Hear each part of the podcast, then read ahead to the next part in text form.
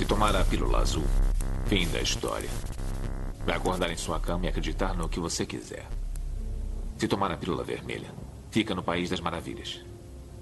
E eu vou mostrar até onde vai a toca do coelho. Lembre-se, eu estou oferecendo a verdade, nada mais.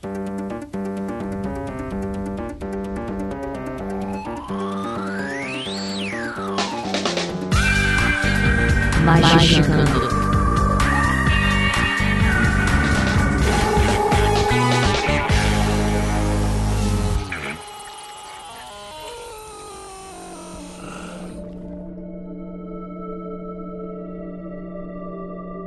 Praise the Sun, ouvintes do Magicante, está começando sua 10 de capirotagem! Eu sou André Fernandes e hoje nós vamos averiguar dos mistérios. É, quando você escuta e o bode não canta, não, como é que é? Quando o bode canta e você não escuta? Quando. Eu não sei. Bode canta? O bode canta, você nunca viu o bode cantar? Até já. Olha aí, ó, tá vendo? Tá se fazendo de louco. Pra me ajudar, temos aqui ele, nosso queridíssimo Marcos Keller. Frater Brown pra vocês agora.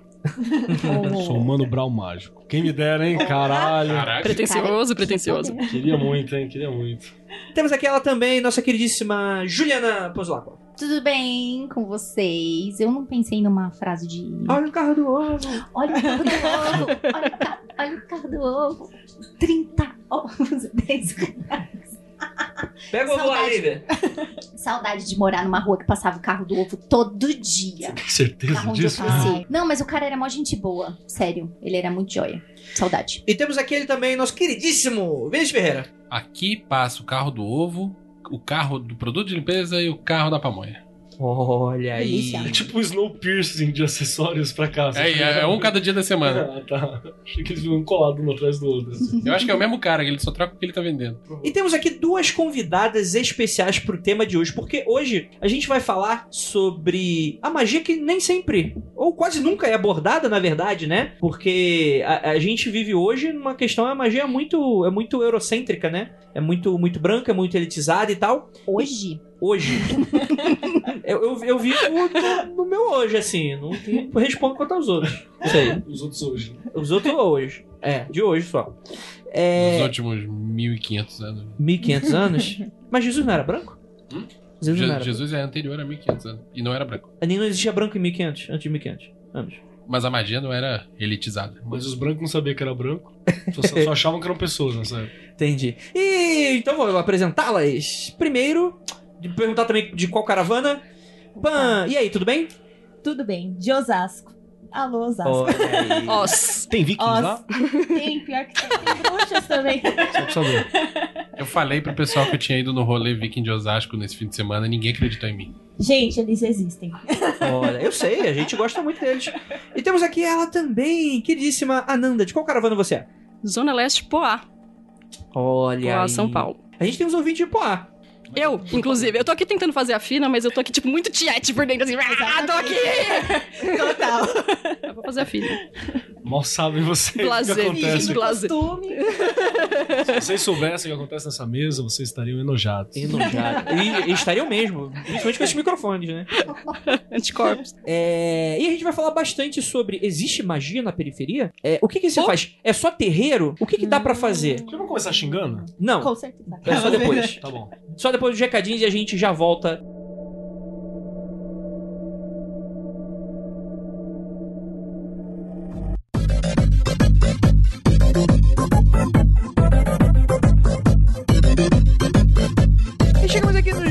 Nos recadinhos do Magicando. E aí, galera, tudo bem com vocês? Tem um recadinho da penumbra. Escuta só. Depois de um longo e tenebroso inverno, a penumbra vai voltar à velha forma. Lives, lançamentos, grupos de estudos e tudo mais. Fique de olho e acompanhe. E no próximo episódio do Magicando, é certeza que vai rolar uma novidade quentíssima. Beijo do bode.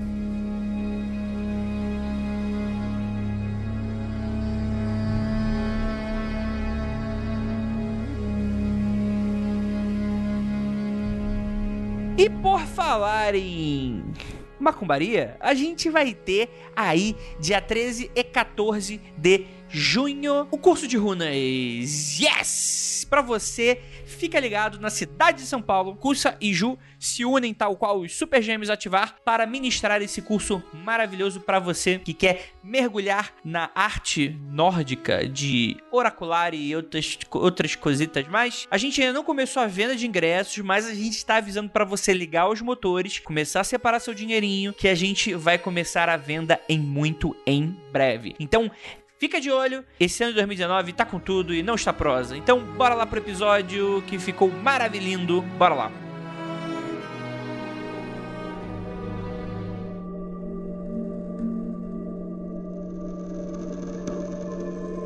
Então vamos lá, gente. Antes de qualquer coisa, eu acho que é bom apresentar nossas convidadas, porque quando a gente chama alguém aqui, geralmente é um tema específico no sentido de, por exemplo, vamos falar sobre Umbanda. A gente vai chamar um cara que frequenta ou frequentou a Umbanda. Se a gente vai falar sobre Enochiana, a gente vai chamar alguém que tem alguma experiência com Enochiana e tal. Então dá -se a entender que aquela pessoa tem algum arcabouço ali, né? Ou às vezes a gente chama o Grola Por falta de opção. por falta de opção. É, por favor, Pan, é, de onde que você veio? Qual é o seu histórico? Vamos puxar essa capivara aí. Bom, eu tenho um Instagram é, chamado Bruxa Preta. E lá comecei a relatar e desabafar um pouquinho sobre magia, espiritualidade branca. Que você lê muito livro, acompanha muitos grupos e. É aquilo. Cadê a galera negra?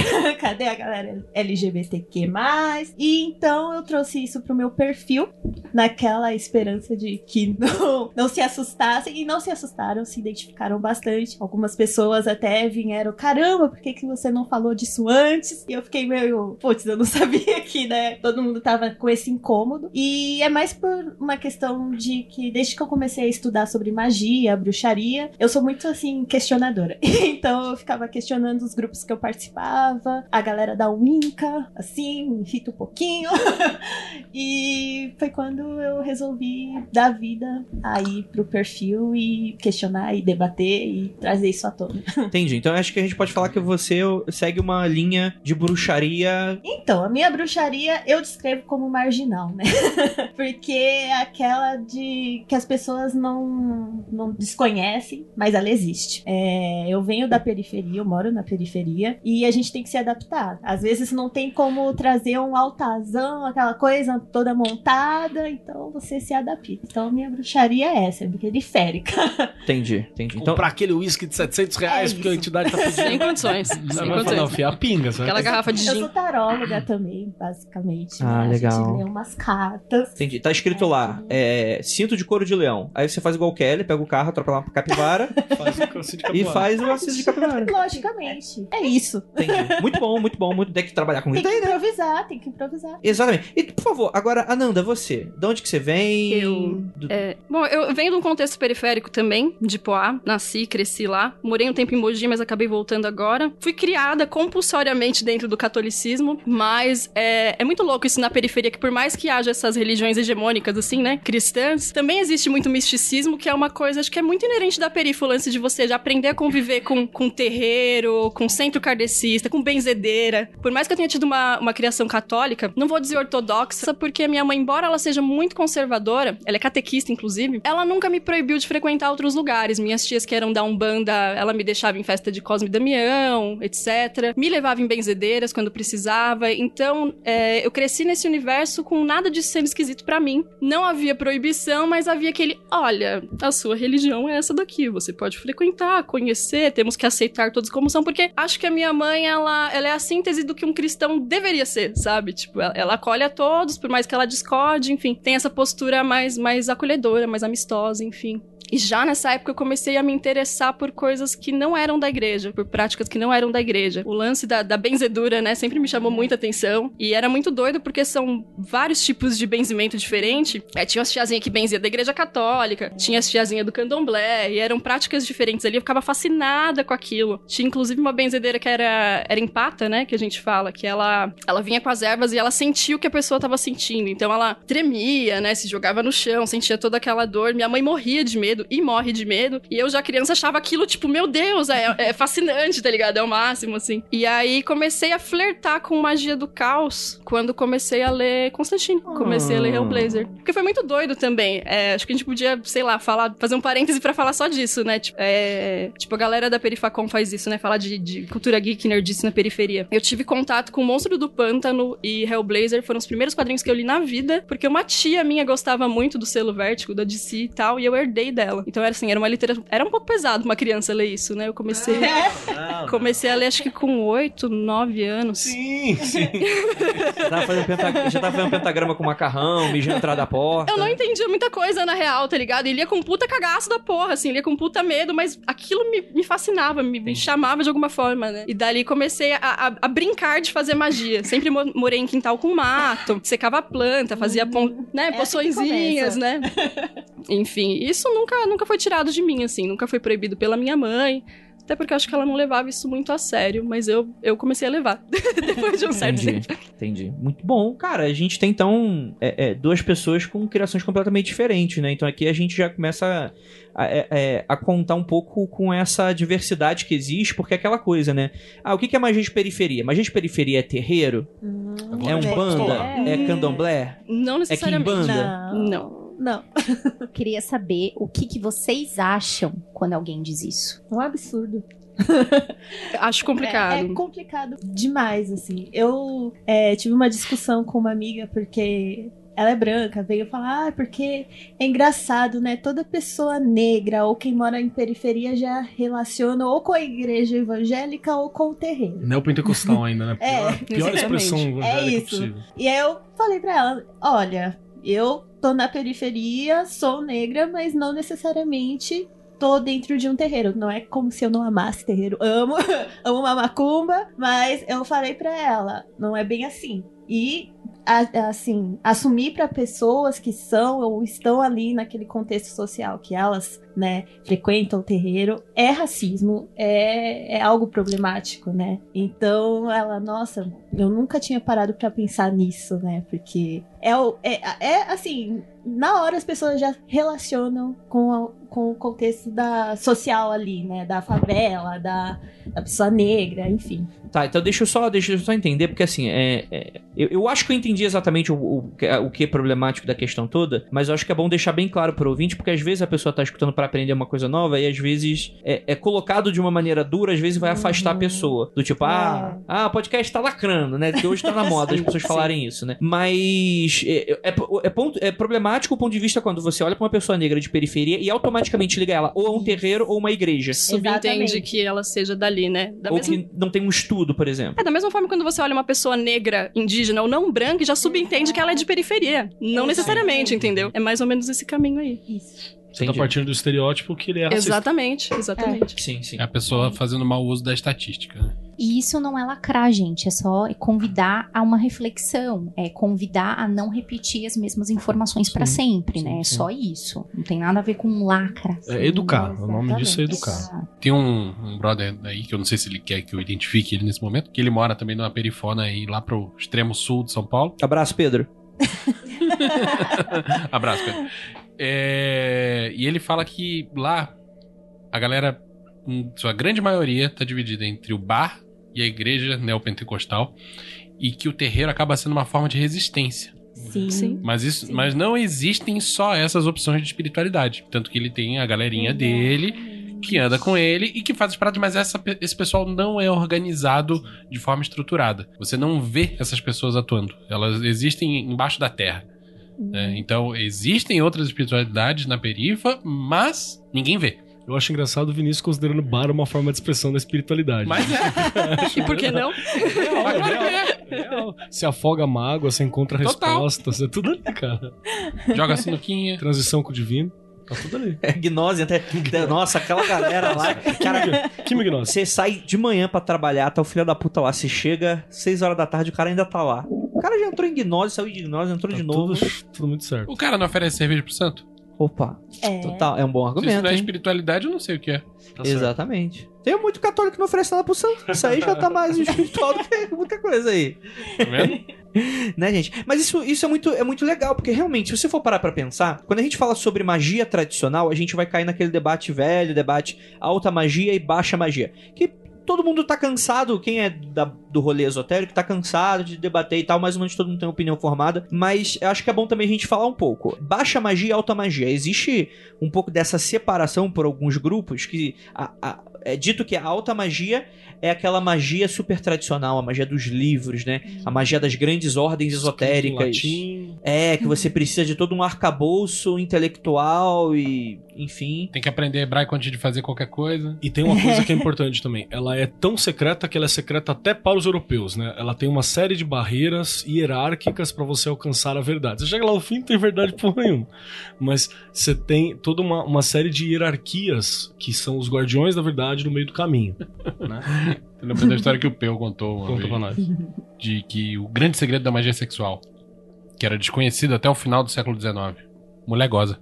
Caralho, é um segredo absurdo. Tem gente que não descobriu isso até hoje. Pois é, mas, o ocidente inteiro não tinha descoberto isso até o final do século. É, mas não, não sabe porque não atingiu o grau certo, né? É, tem que ter um grau, grau grau certo. específico. Um grau Grau específico. 69. Famoso rindo de nervoso. Obrigada, Ju. rindo de risos, risos nervosos. E se você fizer uma parada muito específica ali, pum, acontece uma coisa mágica. Mulher goza. Mulher goza. Texto. Orgasmos múltiplos, tá?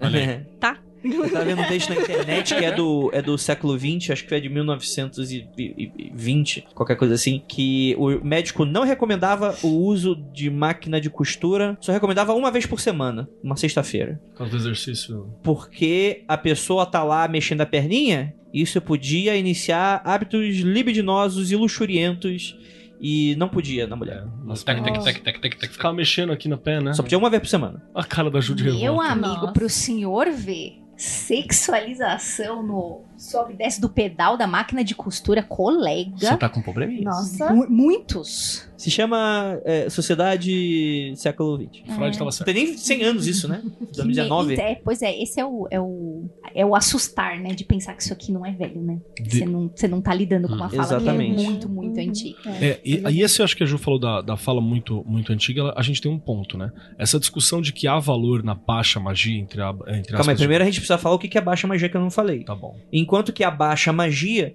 seria o quê? Seria essa magia mais simpática, né? A magia que é feita e ninguém vê. A magia que, sei lá, a mãe bate naquela portinha escondidinha e é uma pessoa que lida com o material da terra, né? Intuitiva. Não tem, muitas vezes não tá escrito em um livro, né? Tem uma oralidade, né? Que vai passando de mãe pra filha. É, é uma magia muito relacionada às mulheres, tá muito guardado numa coisa de mãe que cuida, avó que faz o chá, Uhum. matriarca que passa, ela tá muito associada pra isso. Tanto é que Sim. As vilas costumavam ter essa, essa pessoa que era a xamã, a mulher que fazia isso Sim. também. né? E baixa magia por causa desse, desse preconceito, né? Porque não tá num livro, então não serve, né? Não tá num. Enfim, é uma magia que ela é. Não necessariamente, não sei Sim. se impura, mas é algo que tá lidando com energias baixas, né? Qualquer coisa Alta assim. magia, que é magia mais acadêmica? Porque eu, É mais ou menos isso que é a não- definição. eu tô tentando entender. essa Alta, alta magia é o que a maçonaria faz. Ah, entendi. Baixa magia. Baixa magia é o que você faz. Baixa alta magia, a é o que gente não faz. precisa de tudo aquilo de. Não tem acesso, na verdade, aos paramentos, né? Que, que- Sim. Exato, né? Na real, na, na origem do tema, a Faz definição disso daí é relacionada aos objetivos. Você faz a baixa magia pra resolver um problema do cotidiano, você faz a alta magia por aspirações ideolo- ideológicas, não, é de... Iluminação. Iluminação, isso aí. De iluminação. Então, Aí eu vou puxar uma fala de um seriado maravilhoso chamado Atlanta. Hum. Que eu acho que vai se ilustrar muito bem isso. Eu não posso comer em setembro. Eu estou com fome agora. Exato. Uhum. Eu preciso É isso aí. resolver o meu Paranauê agora. Exatamente. Então, baixa magia rules. Então, e, e a alta magia... A alta magia acabou sendo invariavelmente a- é, associada à elite, porque você não tem preocupações do dia a dia pra resolver nesse Tá- tá momento. tudo certo. Sua vida tá tranquila. É, o Crowley. Aí eu- você pode pensar em iluminação. O Crowley podia se dar ao luxo de nascer rico, é, ganhar dinheiro da família e não trabalhar um dia sequer na vida dele e ele só vai morrer pobre com 60, 70 anos. Fazendo baixa magia pra conseguir dinheiro. Pra caralho. No Porque fim da vida não tinha mais fonte de renda. E ele teve que se render àquela coisa que ele abominou a vida inteira, porque, ó, tomou na rabeta. Que, que ele É. teve que se render? Ele teve que fazer magia pra ganhar dinheiro. Ele, acha, ele criticava isso pra caralho. Diferente, por exemplo, do Spare. Spare, tô sem grana. Faz, dá, dá um pedaço de papel aqui, Fone Cards, tarô. Tô querendo pegar crush. A Spare já tava lá. Então, o Crowley abominava isso, né? De fazer magia pra pegar crush. O Spare já tava lá fazendo O Spare queria mais ele se Sim. abraçar. É que exi- existe esse, existe esse. É que existe essa divisão e tal. E eu não teria problema da divisão se realmente fosse algo que não houvesse julgamento de valor. O problema é que existe um julgamento Mas de valor atrelado, né? É assim, é, uma das coisas que eu fico pensando é quando surgiu essa definição de o que é alta magia e o que é baixa magia. Por que que isso que surgiu pra mim como dúvida, né? Por que a minha baixa- magia é baixa? Porque ela é improvisada ou é se adapta? Por que que ela é baixa, sabe? Uhum. Não, pra mim não é A baixa. terminologia é um pouco complicada, Então, né? a, a pessoa que escolheu o nome alto e baixo escolheu muito mal, né? foi? A pessoa né? que escolheu isso era alguém da alta magia. Com certeza. né? Entendeu? Que Queria assim, desvalorizar todo o resto. É, que falou a minha magia alta. Cara, você encontra muita coisa disso na sociologia, no Durkheim, falando sobre, e tem um cara chamado Fraser, que ele era, não é o Brandon Fraser, que, é, que ele é muito legal, inclusive ele faz o, o robô do, do Doom Patrol. Faz o filme da múmia também. Ai, Faz o robô do Doom Patrol. É fantástico. É, esse é o menor personagem dele. A DC não entra nesse é podcast, aqui é só o Vingadores Ultimato. Como não? Ela é DC na alta também, graças a Ah, Deus. Lembra é? que tem minoria. Triste. Vocês Somos três. nem pra já. trazer um Marvete, né? Somos três. Seu safado. E, então, o Fraser, que ele escreveu uma, uma obra escrita Ramo de Ouro, Hum. o Fraser ele faz uma definição de que a baixa magia é a coisa mais pobre que tem, que ele faz essa definição mesmo. Magia popular, ela, a magia ela é uma coisa vagabunda, é uma coisa de menor valor, é uma coisa nojenta, é uma coisa suja. Ele não usa esses termos, mas é isso que ele quer dizer. Ele usa magia popular de forma pejorativa, porque não Total. necessariamente é, né? É Total. legal magia popular. Não, eu acho que ela é, ela é mais útil do que a alta magia. Vou falar real pra vocês. A alta magia não serve pra nada. E aí tem a outra questão, que é a, que ele fala que aí a religião é um desenvolvimento da magia, que ela começa a se preocupar com valores universais e do desenvolvimento humano, que ele já tá falando, e essa é mais ou menos a alta magia. E por último tá a ciência, que abre mão de tudo isso. A gente discutiu isso no nosso primeiro episódio, Sim, né? E o Fraser é um retardado. assim. E detalhe, ele escreveu isso ao longo de 12 volumes. Nossa. Entendi. Meu, é muito louco vocês terem falado disso, porque eu não conhecia essa, distin- essa distinção, Também. mas sempre me incomodou esse lance eurocêntrico na magia, de eu não me ver contemplada em nada do que eu consumisse sobre magia, tanto em quadrinho, quanto em filme, quanto em desenho animado, quanto em É livro. porque tudo que a gente consome é ranço do século XIX que algum europeu idiota escreveu. E eu não sabia explicar esse, esse incômodo. Hoje, hoje eu consigo, assim, mas na época não. E aí, na época, deu aquele boom, Harry Potter. Todos os meus amiguinhos liam, tava todo mundo inteirado naquilo. E eu li duas páginas, cara, eu não consegui. Não, não me, É, não me via, não minha consegui. ele, ele teve que ser rico pra estar lá, né, cara? Você vê que Eu não consegui acessar de jeito nenhum e eu não consegui explicar o porquê. Sim. Mais tarde eu fui entender que aquilo não dialogava comigo porque não fazia parte da minha, da minha realidade, do meu contexto, enfim, do meu dia a dia. Na verdade, assim, em vários filmes de bruxas e tudo mais, você não, não se encontra ali. Eu, pelo menos, por exemplo, Jovens Bruxas foi o primeiro filme que eu falei, tem uma bruxa negra, eu gosto desse filme. Mas tá ali meio que no sistema tá ali da assim, cota, né? Que eles tá, colocam uma pra tá, não, não abrir. pra não abrir discussão. Exatamente. Ó, tem uma bruxa negra aqui, tá? Aceita. Sim. Mas vários filmes de bruxaria, e eu gosto desses filmes, até os, os ruinzinhos, eu gosto e eu não me vi ali. Então, é aquilo, a- é, não se ver representado na bruxaria, na magia, na espiritualidade. Nem na prática né? nem na estética, né? Exatamente. Porque a gente, enquanto não branca, Em algum momento da vida mágica de vocês, fez com que vocês tivessem, nem que fosse um pensamento pequeno, do tipo, esse bagulho não é pra mim. Eu acho que eu vou pra outro lugar. sim. Sim, com Sim. certeza. Aconteceu muitas vezes, poucas vezes, acontece o tempo inteiro. Algumas vezes, mas é que a gente não. Não consegue desistir da magia. Não, é um negócio que tá ali já dentro de você. Assim, Só é, né? É. Só é.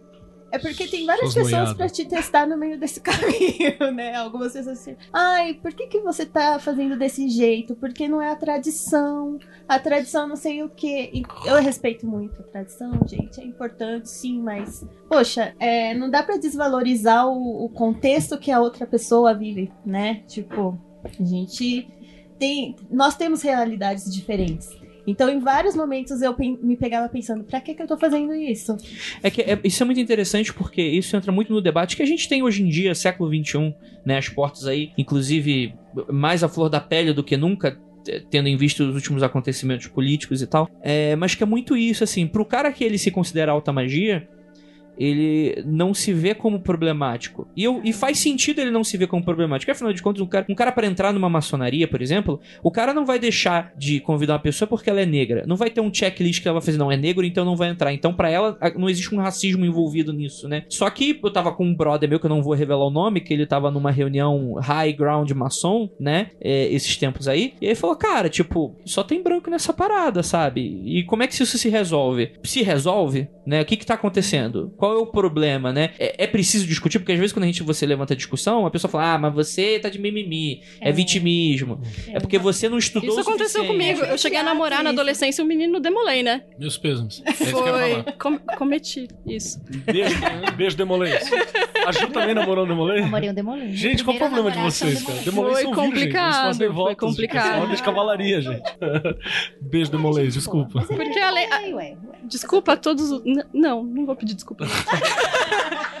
Mas, é, além de ser demolei, ele era um cara já naquela época, adolescente, devia ter o quê? Uns 16, 17 anos, com um pensamento totalmente fascistinha. Então tava no lugar certo. E, É um ele, de e eu lembro que ele apontava várias coisas, porque eu já tinha um outro tipo de discurso, embora eu não entendesse muita coisa, mas enfim. E é engraçado que ele veio de um contexto de perifa também, né? Mas ele, ele era demolei. Ele apontava várias coisas também. que ele falava que era frescura. Que eu falava, mas por que assim, assim, assado? Mas por que vocês não.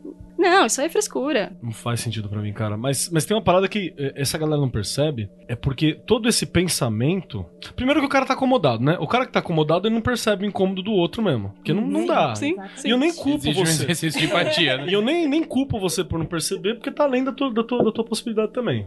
Pode ser que eu- o meu levante te incomode depois, aí você tem a reação, certo? Mas tem uma questão do, de toda a construção de saber, né? Como que você tem uma construção epistemológica, uma construção de saber mágico, que ela vai, ela vai é, marginalizando determinados saberes.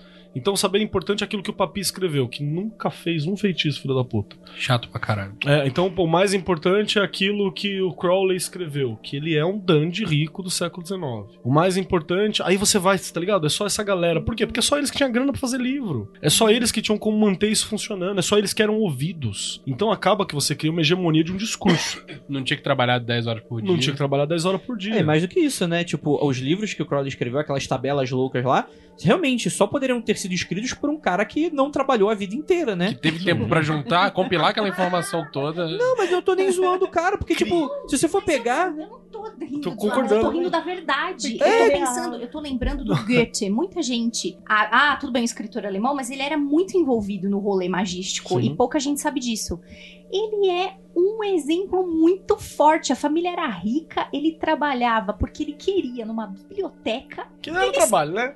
É, ele ficava lá dando rolê na biblioteca. Fala isso pro Luca Pessoa pra ver que ele não dá um tapa na tua cara. Que também não, Não. trabalha. Queria eu escolher trabalhar numa biblioteca, né? Poder escolher trabalhar numa E biblioteca. é muito real isso, cara, porque ele, a família dele era rica e ele só ficava cada vez mais rico, velho. Então ele Ponto final. podia É, o Ele tinha próprio. todo o tempo do mundo pra escrever sobre medicina, cor, literatura. Uhum. Dá, né?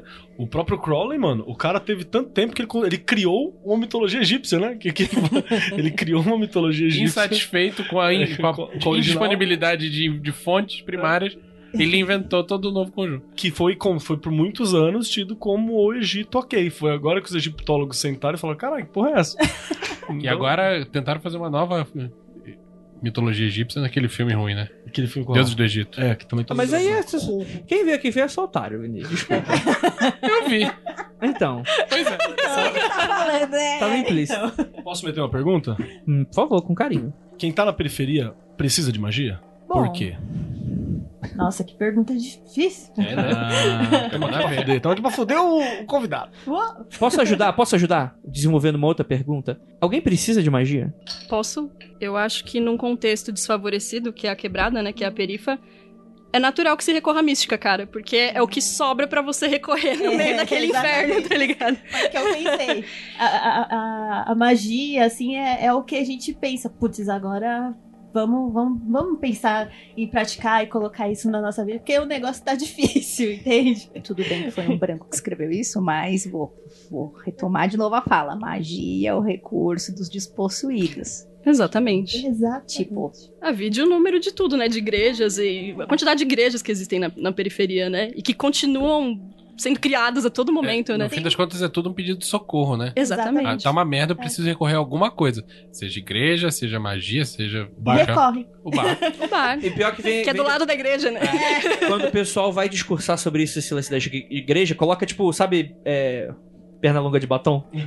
não, porque é é a escolha da pessoa, não é mesmo? Porque se ela não quisesse estar lá, ela não estaria, não é mesmo? E não é, não é bem isso, né, cara? Cara, pouquíssimas coisas, pra quem nasce num contexto de periferia, pouquíssimas coisas são escolha sua. Pouquíssimas mesmo. Você não escolhe onde você mora, você não escolhe seus amigos, você não escolhe. Ai, você escolhe não se envolver com o crime. Cara, tem gente que não tem direito Não a essa tem. escolha. O entretenimento que você consome, você também não escolhe. Você não é o que escolhe chega até você. entretenimento. Então, é, é- aí é um, um dos pontos que eu acho que magia é importante.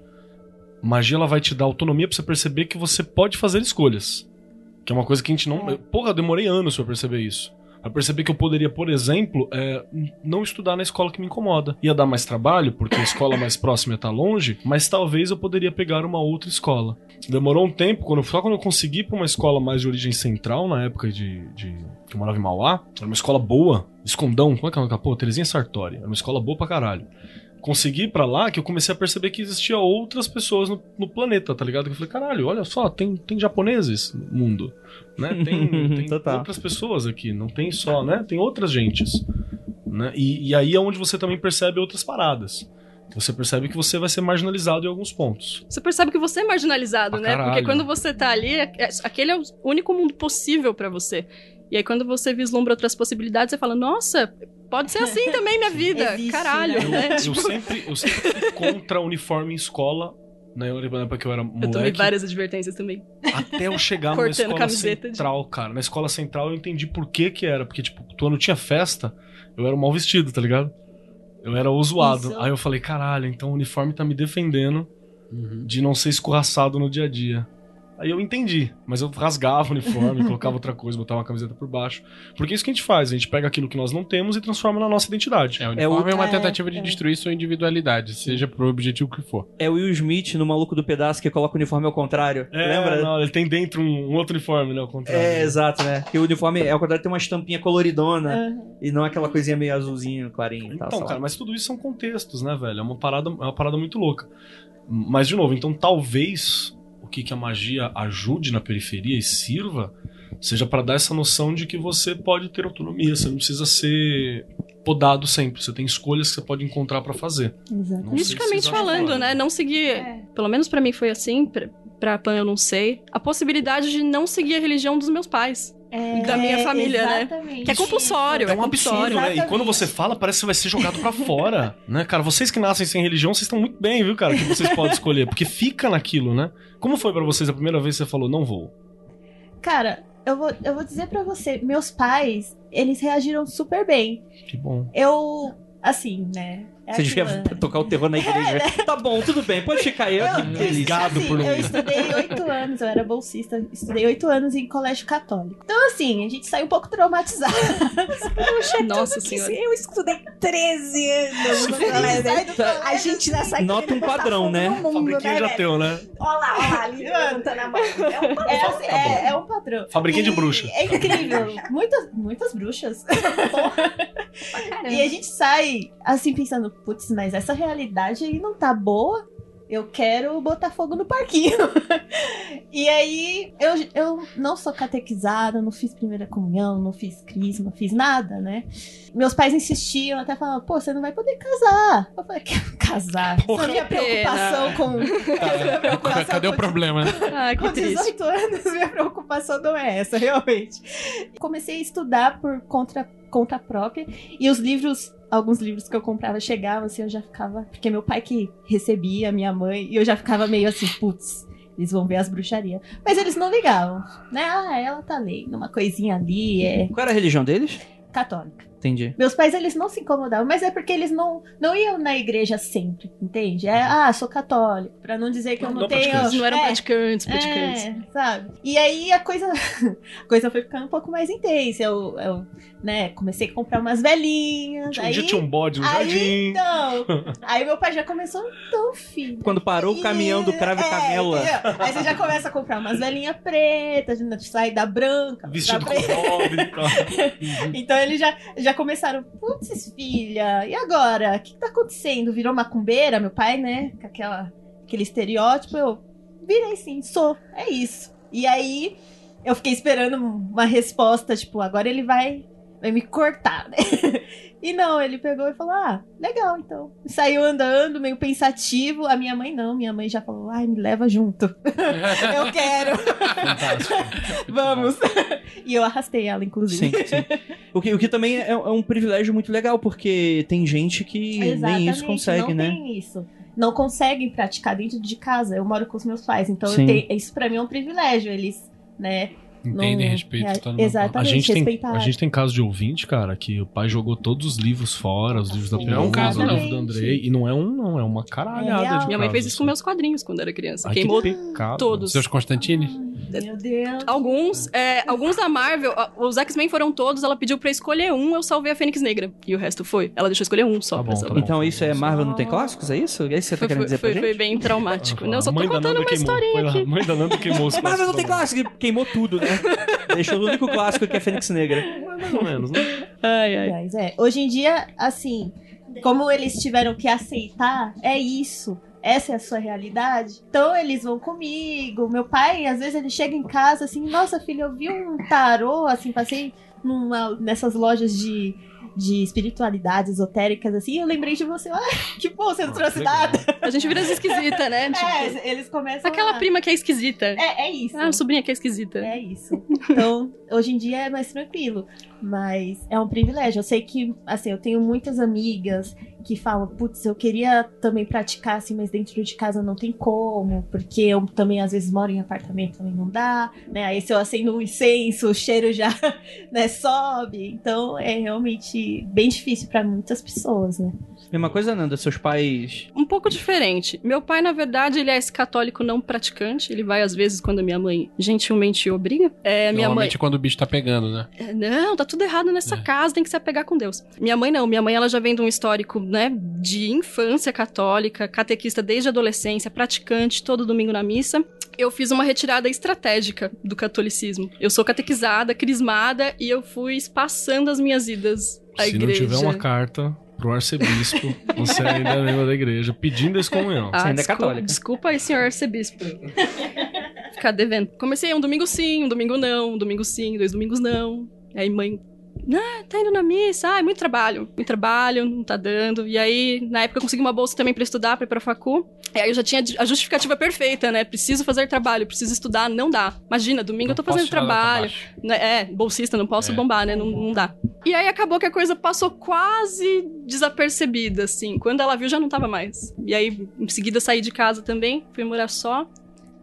É, mas assim, a parte disso, mesmo estando na igreja, frequentando todo domingo, é, eu levava a sério a minha prática no catolicismo. Nunca foi uma coisa assim, tipo, meu Deus, como eu me sinto presa aqui. Eu, eu realmente botava fé naquilo que eu tava fazendo, mas eu tinha incômodos, né?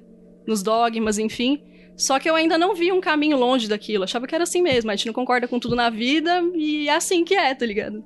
Que também é um reflexo do contexto que eu tava, enfim. E aí, quando saí de vez, aí me dediquei mais. Não tanto quanto eu gostaria ou deveria, também por conta do lance de ter que trabalhar e estar tá pilhada sempre, trabalhar e estudar junto, ao caos, né? Magia do caos. Aí eu comecei uma prática de magia meio freestyle. Mais tarde, de uns anos pra cá, eu me encontrei na, no culto tradicional Yorubá, né? Que é o culto que eu, que eu pratico. Que também é muito forte a questão de comunidade, né? Essa questão de A comunidade. lógica de, de aquilombamento, exatamente. É. É, a gente tem esse, esse modelo de família também eurocêntrica, né? De família nuclear, que é o pai, a mãe e os filhos. E acho que tanto o culto de matriz africana quanto o culto africano propriamente dito, ele traz uma outra lógica de, de família, de casa, o Ilê, né? Que é uma lógica de quilombo, que Uhum. tudo é uma grande família, interligada e tal. Não tem esses nichos individualistas, né? É muito difícil é, encontrar na periferia, porque assim, materiais eu tô falando de tudo, assim. Eu brinquei do cinto de cores de leão, mas você vai ter o material, né, que você vai usar dessa forma e você vai ter o material intelectual de livros, né? Eu vou acrescentar na do Andrei. É, sem pagar para ou sem gastar muito, eu consigo fazer bastante coisa? Consegue. Olha, eu acredito que sim, viu? Assim, confesso que para algumas alguns livros de magia, eles são muito caros, caros pra caramba. E então, quando eu tava começando, eu tinha aquela ajuda dos amiguinhos que soltavam os PDFs, né? E eles compartilhavam. Então eu sou da, da galera. Turminha do que- PDF, é, sim. a A gera- PDF. geração Xerox da magia, né? Tinha um RPG, Exatamente. tinha geração Xerox também. Eu sei que algumas pessoas não gostam, não concordam. E eu realmente hoje em dia até acho que, né, é real, mas naquele momento era o que a maneira que eu tinha como, Sim, sim. né? É, chega até a ser um Né? lance de resistência, né? Tipo, É. se você baixa e você tem como pagar, aí você é um filho da puta. Mas É, quando você não tem como, cara, é a E única às vezes maneira. a parada nem tá lançada, né? Você vai esperar que a. a- tipo, tem livro da, daquela, daquela editora do, do Ganesh Drogado que, que ela tá. Não, não tem que não. tá bom. Ganesha do... Não tem nada. Tá bom. Vou tirar o, Tails, vou tirar o teu microfone. hein? E aí, o que, o que acontece? Que os livros estão esgotados há, há mil anos, cara. Então você vai fazer o quê pra ter acesso a ele? Que, a, a porra do, do, do tarô cabalístico do Wang, acho que eu tenho o último. Ganesha drogado. A última edição viva daquele bagulho eu tenho, que foi um, uma- um, um vídeo que me deu. Ah, que é um, é um livro fantástico, mas você não Aquele acha. que o outro cara Gente. copiou aí. Qual? É, que tem, tem partes, tem partes, tem partes também. Aquele livro classicaço, que é o A Dança Cósmica das Feiticeiras, E ele foi publicado pela Record. Acabou, mano. Nunca mais. Não há. Vai atrás, ninguém fala porra nenhuma. E aí você tem uns PDF escaneado.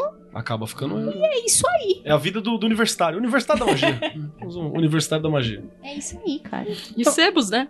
Sebos. sebos, nossa. Total.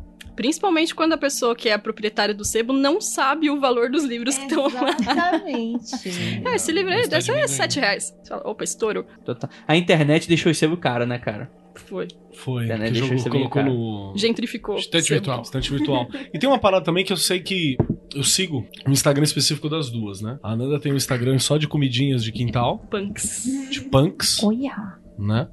E a Pan tem o, o Bruxa Preta, que é sobre essas questões também. Que você encontra coisas simples, coisas cotidianas e coisas acessíveis. Então, tipo, dá pra mim fazer magia com o que eu tenho no quintal? Dá pra mim fazer magia com o que eu tenho na minha rua? O que, que vocês acham? Dá. Perfeitamente. Perfeitamente. Então, dê exemplos. Cite-me dois exemplos. Eu, eu acho assim que eu sou muito da, da crença de que energia está em tudo. É, às vezes, é, uma folha de uma árvore você consegue fazer uma puta magia, né? Galhos, eu uso muito galhos, folhas. É, onde eu moro tem muita espada de São Jorge. é, tipo, por todas as casinhas é, tem a espada de São Jorge. Então, é, é uma questão da gente observar o, o redor aonde nós é, moramos. E eu uso muito folha, espada de São Jorge. Tem muito guiné também nas, na minha rua, assim, que vou encontrando terra. terra, você. Nossa, dá pra fazer magias incríveis com a terra. E a- aquela coisa de que eu vejo muito assim, ah, eu preciso de vela de tal cor, vela disso. Gente, a vela branca, ela sustenta muita coisa também. É, o Vinícius tem uma solução pra isso, né? Você precisa de uma vela azul, pega uma vela branca e escreve azul. A vela Ela tá resolvida. ela- E acredita, né? Bom, não, dá pra fazer. Eu tenho o privilégio de morar num, num, num lugar que é um híbrido de zona rural com quebrada. Eu acho que onde o Keller mora é assim também, Bem né? assim. É quebrada, mas é mato também. Tem macaquinhos. E aí, é, tem no quintal, inclusive. E aí, é, já vinha desse lance, tinha um arcabouço de, de conhecimento herbário que vinha da mãe, que vinha da avó, porque a gente é descendente de indígena, enfim. Mas quando eu entrei pra tradição iorubá, o negócio fez um boom, assim. Aprendi várias coisas e tal. Que estavam à mão e sempre tiveram à mão e eu não sabia, sabe? Tipo, de plantas mesmo, igual ela falou, galho, casas de animais, tipo marimbondo, vespa, Sim. abelhas, enfim, tem vários recursos ali. Então dá sim, dá, dá perfeitamente. Acho que é só ter o conhecimento e é, eu não sei onde necessariamente a pessoa vai obter esse conhecimento. São É isso que eu ia perguntar, aí, né? é. Essa- exatamente. Esse é outro ponto. Porque eu tive esse Exato. privilégio de, de começar a frequentar o culto tradicional iorubá e aprender coisas. Tenho a impressão, inclusive, que você tem mais facilidade de encontrar um vespeiro do que o cara que mora no centro da cidade. Sim. Por mais que tenha uma ótima casa de macumba do lado da casa dele, ele não vai achar um vespeiro. Por isso que eu digo, é um privilégio São você tá, únicas. poder morar num É lugar que tem mato, isso. né? É. Sim, sim. É. sim. Eu, eu tava falando pro Vinícius, de vez em quando eu apareço com as paradas, né? Alguém me dá um rabo de cobra, né? Chocalho. Vinícius, eu fui numa casa de um brother e tinha um chifre de bode. Pô, tô usando até hoje. Aí, o Vinícius fez uma parada muito louca, com um pedaço de chifre de bode. Caiu Sim. do chifre do bode, assim, trouxe, trouxe pro Vinícius. Porque essas são as paradas que a gente tem acesso. E aí, o- a pergunta da Andrea é fantástica, né? E como que se obtém essa informação? Será que a gente tem fóruns de troca? Como é que a gente faz isso? Como é que a gente divulga? A gente quer divulgar? É, então. É porque eu tenho essa- essas informações de alguma forma, porque, né, minha família, querendo ou não, tinha benzendeiras, tinha. A minha avó, ela, né, louca da benzia todo mundo. Então a gente já meio que tem esse, essa vivência de.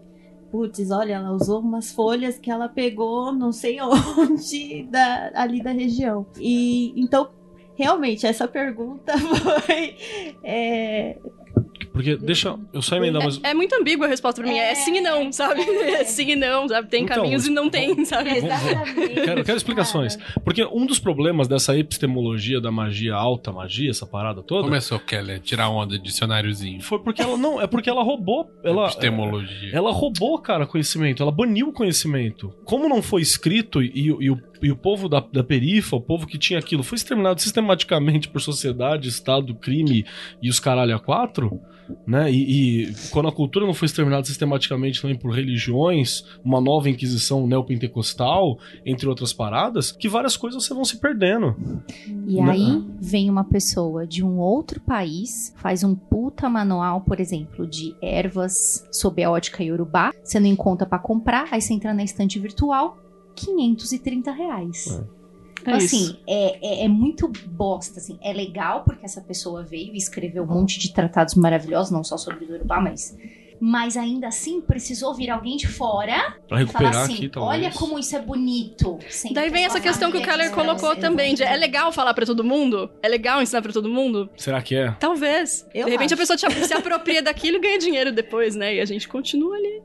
Assim, eu acho legal falar pra quem não tem acesso. Pra quem tá ao meu Sim, redor, eu, sim. de alguma forma, eu espalho a palavra. Não tem acesso e você vê que tem interesse, é, né? E que tem interesse. Porque, assim, o que eu percebo muito da onde eu convivo e, né, das minhas vizinhas, que às vezes vêm eu, né, pegando os matinhos, não, elas chegam, pra que, que você vai usar isso? Então, vou fazer uns banhos e tal. Ela, nossa, banho. Aí eu banho já... de urtiga. é A gente já caramba. aproveita aquele momento pra levar a palavra da bruxaria, né, pra pessoa.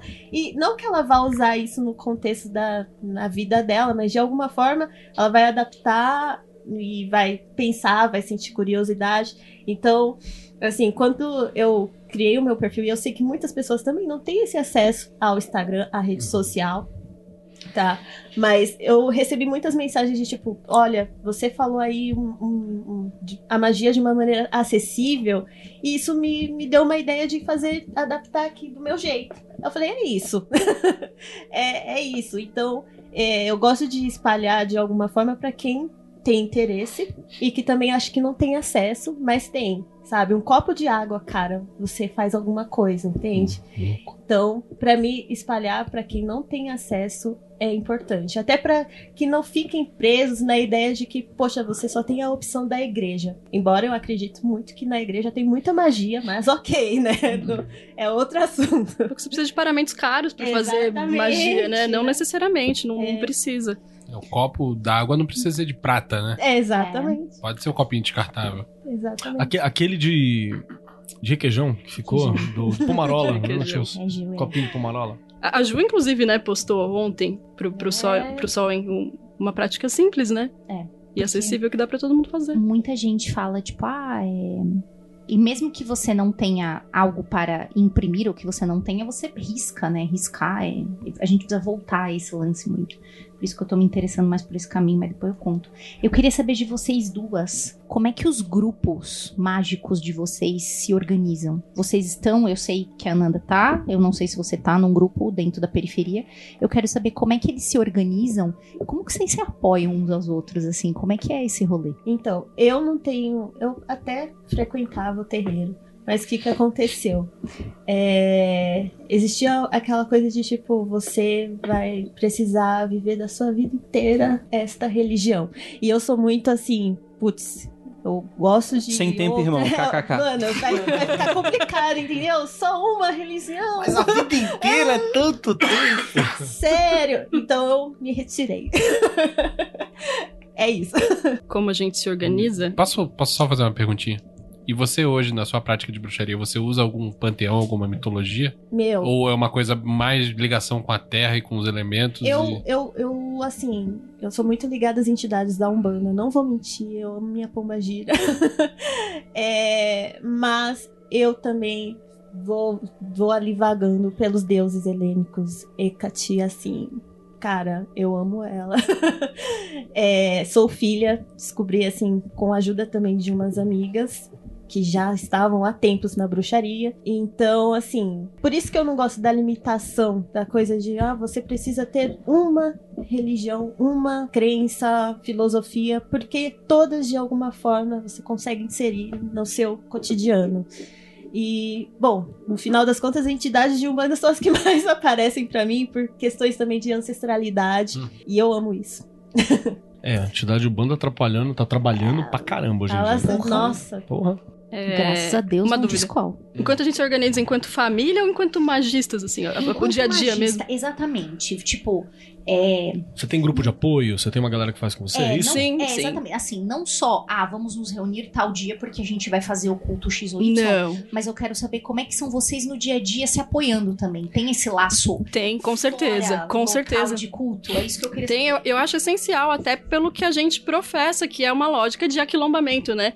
De que a nossa família, ela é mais do que o nosso pai, a nossa mãe, o nosso filho. Nós somos uma família ali, a gente é uma egrégora, né? E a gente não é uma egrégora só na hora da prática. A gente se ajuda, um emprestando grana pro outro pra fazer curso, saca? Um dando vale transporte pra ir pra um festival de Xangô, saca? Tipo, ah, não pode contribuir esse mês? Eu faço a sua, mês que vem você faz. Como você pode... Sempre a pergunta é essa. Ah, vai ter um sará de, de Xangô. Como vocês podem contribuir? A lista tá lá. E aí a gente vai ticando. Ah, eu posso levar ovo. Ah, eu tenho folha de bananeira em casa, eu levo folha de bananeira. Eu tenho 50 reais. Ok, sabe? Tipo. E a gente tenta ser o mais justo possível no sentido de uma pessoa só não segurar aquela bronca sozinha.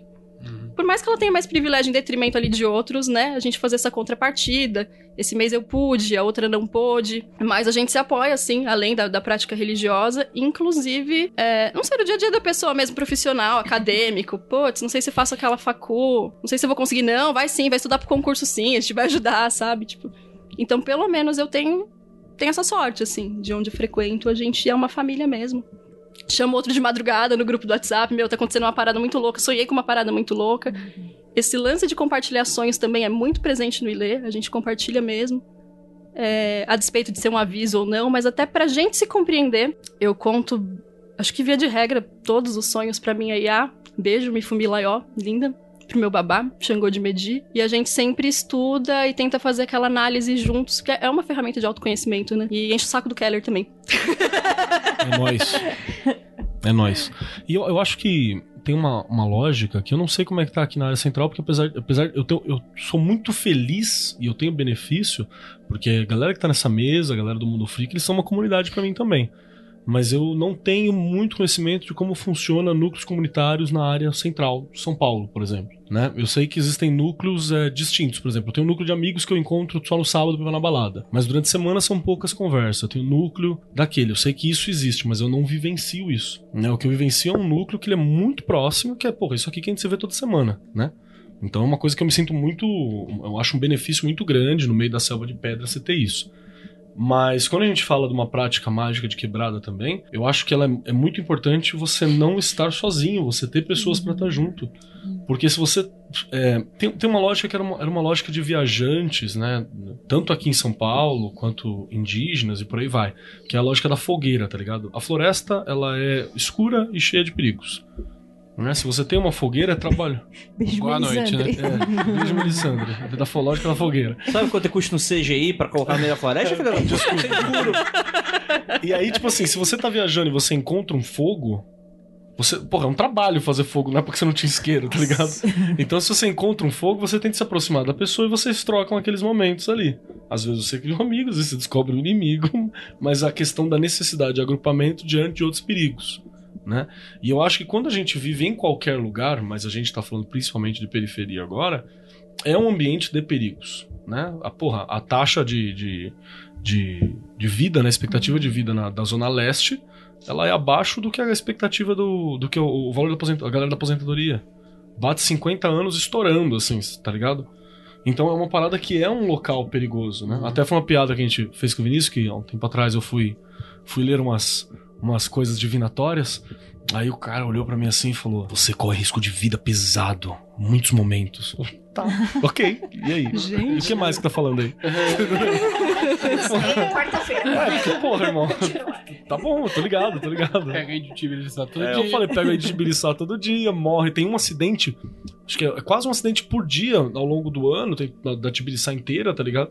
Falei, tá, tá, tudo bem, e Você aí? contou que a Tibiriçá adora o professor. Adoro né? um sangue de professor, eu, eu deixo uma moeda nela uma vez por mês, pelo menos, que é pra ela não me comer na, na primeira oportunidade. Existe esse risco, e eu acho que a comunidade, no mínimo, no mínimo, ela te dá a sensação de que você não está sozinho nas exposições dos riscos, né? E eu acho que se tem um lugar onde ela é importante, é, é dentro de, de- de periferia. Tanto é que todas as paradas comunitárias costumam surgir ali. Cursinho costuma surgir ali, né? Bandas, tem uma paulada de banda, que é um agrupamentos comunitários, tinha ali vários movimentos Várias sociais. cenas, né? Várias, Várias cenas. cenas. Slam, galerinha do rap e tal. que eu acho que isso é uma característica, né? E, e isso ganha.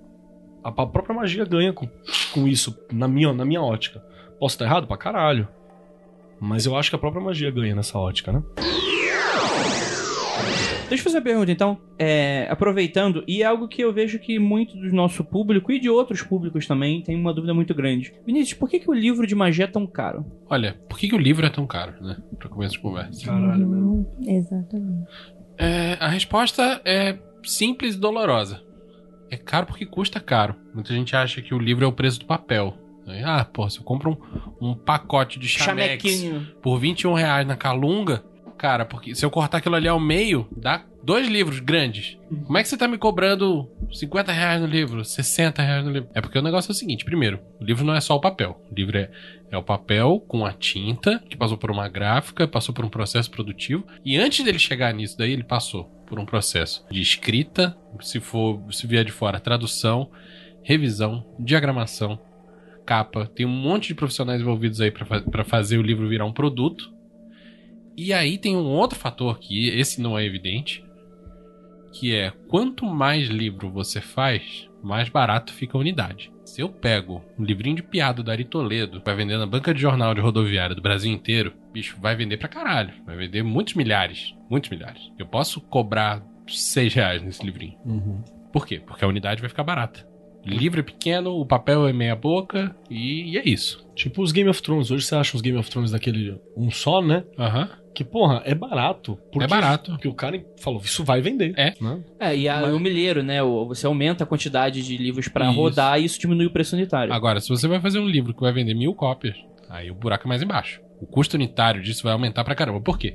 Porque todos esses custos que eu falei de, de escrita, de tradução, diagramação, revisão, etc., tudo isso vai diluir, em vez de diluir em 30 mil cópias, vai diluir em mil. Então o custo unitário já vai lá pra cima. E tem uma coisa que é menos óbvia ainda, que é o mercado editorial brasileiro tá fudido na mão das livrarias. Sim. As livrarias cobram, via de regra, eu vou falar um número aqui pra vocês que é real. Por favor, não se assustem. Elas pegam livros por consignação pra pagar você em 90 dias ou 120 dias com 50% de desconto. E isso não é negociável. Então você a, a editora tem que ter lucro vendendo o livro pela metade do preço de capa. Então se um livro custa 60 reais, o custo total dele tem que dar, tem que ser suficiente para que ele dê lucro vendendo por 30. Caralho. Então o, o preço de capa tem que subir. E normalmente tem que E, ser co- livro e como bonito, né? não são livros que vendem pra caralho, como o livrinho do Ari Toledo, como o livrinho de, de, de pornô de mãe lá, o. o- como é que é? Bianca. O, Bianca, 50 tons de cinza, tá? Dan Brown. Porno de mãe. E isso vende pra cacete. Como não são livros que vão vender demais, você joga uma quantidade mais baixa e já era. O preço, o preço unitário sobe. Não Sim. tem muito o que fazer. Posso jogar na sua conta ainda que as grandes livrarias não pagam, né? Pois é. Você tá aí, pode falar disso? Pode. Você Vamos tá invadir? sem receber dinheiro pra caralho, Sim, né? pra caralho. Vamos invadir, vamos invadir, vamos pegar de volta. Dá pra comprar uns carros aí. É, porque Não. como, porque como ela não. Usadinho, né? Mas dá. O consignado pro, pro ouvinte que não conhece é tipo, é um empréstimo do livro.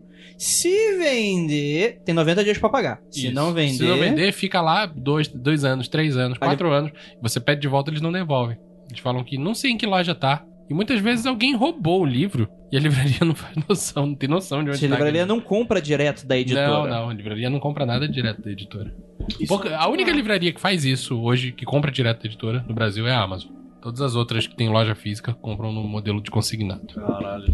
Aí, a- aí tem uma outra coisa. E-book. Pô, o e-book devia ser de graça. Ah, não, mas de graça não dá, que aí ninguém ganha dinheiro. O e-book devia custar 5 reais. Não, cara, fazer o e-book é, às vezes é mais trabalhoso que fazer o livro de papel. E assim, e, o- e a- e a facada, tá ali, meu amigo ali balançando a cabeça e dizendo que é, é foda. O Frater MG do. A está escondido ali. O lance é o seguinte: é, o e-book, além de ser muito mais complicado, a facada é muito maior. Às vezes, o que volta pra editora, em vez de 50%, é 30%.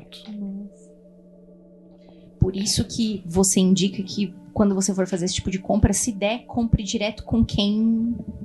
Se você quer um né? livro da do Ganesha Louco, compra na editora direto. Compra Se você quer site do Penumbra, Ganesha Louco. compra na Penumbra. Uhum. Porque aí você. É, eu tenho feito isso ultimamente. Primeiro que as livrarias que estão abertas hoje e que são grandes estão todas dando calote e eu não quero incentivar isso, eu quero que elas vão à falência. então, então para não dar dinheiro pra livraria e pra dar mais dinheiro pra editora, eu tenho dado preferência a comprar livro direto na editora. Eu entrei numa discussão que é sobre livro em geral, mais do que sobre livro de magia. É que o livro de magia e livros esotéricos, ele tem um porém que ele também é um mercado de muito nicho, né? Uhum. É um mercado Porra, extremamente segmentado. Então, não é um mercado que naturalmente vai vender 30 mil se você não Exato. for a Márcia Fernandes, Uhum. né? Ele é muito mais difícil. Então, muitas vezes você precisa de uma estratégia pra vender, sei lá, um livro de luxo, pra aumentar um pouco o preço da capa, pra Uhum. você ganhar algum lucro dinheiro. naquela porra, né? Que não adianta também você ter um trabalho do cacete pra vender mil livros e ganhar um real com cada um. E no fim das contas você vai ter trabalhado um mês, vai ter mobilizado 5, 10 pessoas pra ganhar mil reais. O problema é o capitalismo. Pois é. Mas eu tava, eu tava discutindo, eu tava discutindo com um brother meu, que é sobre o mercado de livro no geral, assim. E ele me abriu meus olhos, porque eu tinha muito um discurso, alguns anos, até poucos anos atrás, assim e tal, que eu falava, porra, o livro é caro, né? E aí, me inteirando, como eu sou hoje, eu sou autor publicado e tal, eu me inteirando dentro do mercado, dá pra perceber que a quantidade de profissionais envolvidos, inclusive profissionais que ganham pouco, que eu imagino que, Vinícius, você é um cara gente boa, tenho absoluta certeza que dentro do processo você pudesse pagar até mais, você pagaria, mas tem gente que não, não paga de sacanagem mesmo, Uma coisa porque que- não pode também, né? Que quem, quem estiver ouvindo, que por favor não venha negociar comigo depois com esse papo. Mas eu tento não regatear preço com o fornecedor. O seu preço é esse, brother. Esse é o preço justo. Se você não tá me cobrando o preço justo ou se eu não posso te pagar, eu vou procurar outra pessoa. Mas eu não, eu não fico Pedindo desconto, fazendo leilão né? ao contrário das pessoas. Eu É, vai na uma outra pra comparar É, e não. tal. E, e o cara, tra- às vezes, eu tenho um maluco. Assim, se, você, se eu tenho mil pra gastar com uma coisa, você tá me, me oferecendo seu serviço por dois mil, eu falo, desculpa, dessa vez não vai rolar. Próximo projeto a gente conversa. Sim. E aí ele me falou, cara, o problema, Andrei, não é o livro que tá custando 60, 70 reais. O problema não é esse. O problema não é porque o livro é caro.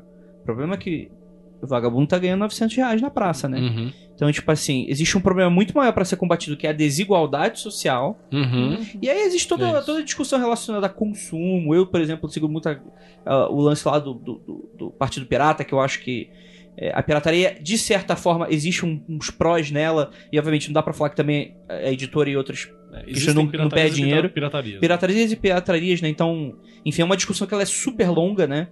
É, mas, pra quem não tem, o mercado de PDF tá aí, né? E eu, eu complemento, vou falar uma coisa que pode parecer um, um sincericídio aqui, mas eu não sou contra o PDF, principalmente do livro de magia. Assim, é óbvio que eu não vou dar o PDF do meu livro pra quem quiser de graça, porque eu, afinal de contas eu tenho que ganhar dinheiro de alguma forma. Mas se alguém não tiver condição de comprar o livro, esse cara já não é meu cliente. É, Eu, eu não tô sense. perdendo dinheiro. Essa pessoa já não ia comprar o meu livro. Ela tem Eu não- outras não tem urgências. Ela, tem- ela não pode comer em setembro, né? Pois é. É, o- Sim. O, Keller tinha falado desse lance do, do grupo na quebrada se fortalecer, né? Da nossa prática em grupo se fortalecer. E aí eu lembrei que, inclusive, nessa questão do livro, né? Às vezes a gente quer, precisa muito de um pra estudar e é, é um livro ir ler, saca? Uhum. Tipo, um vai ler, vai passar pro outro, pro outro. Isso ajuda a gente muito, né? A gente se reúne e compra um exemplar. Você que não devolve livro pros colegas, seu filho de uma puta. Ajuda nós aí. Deixa eu complementar uma coisa que é interessante.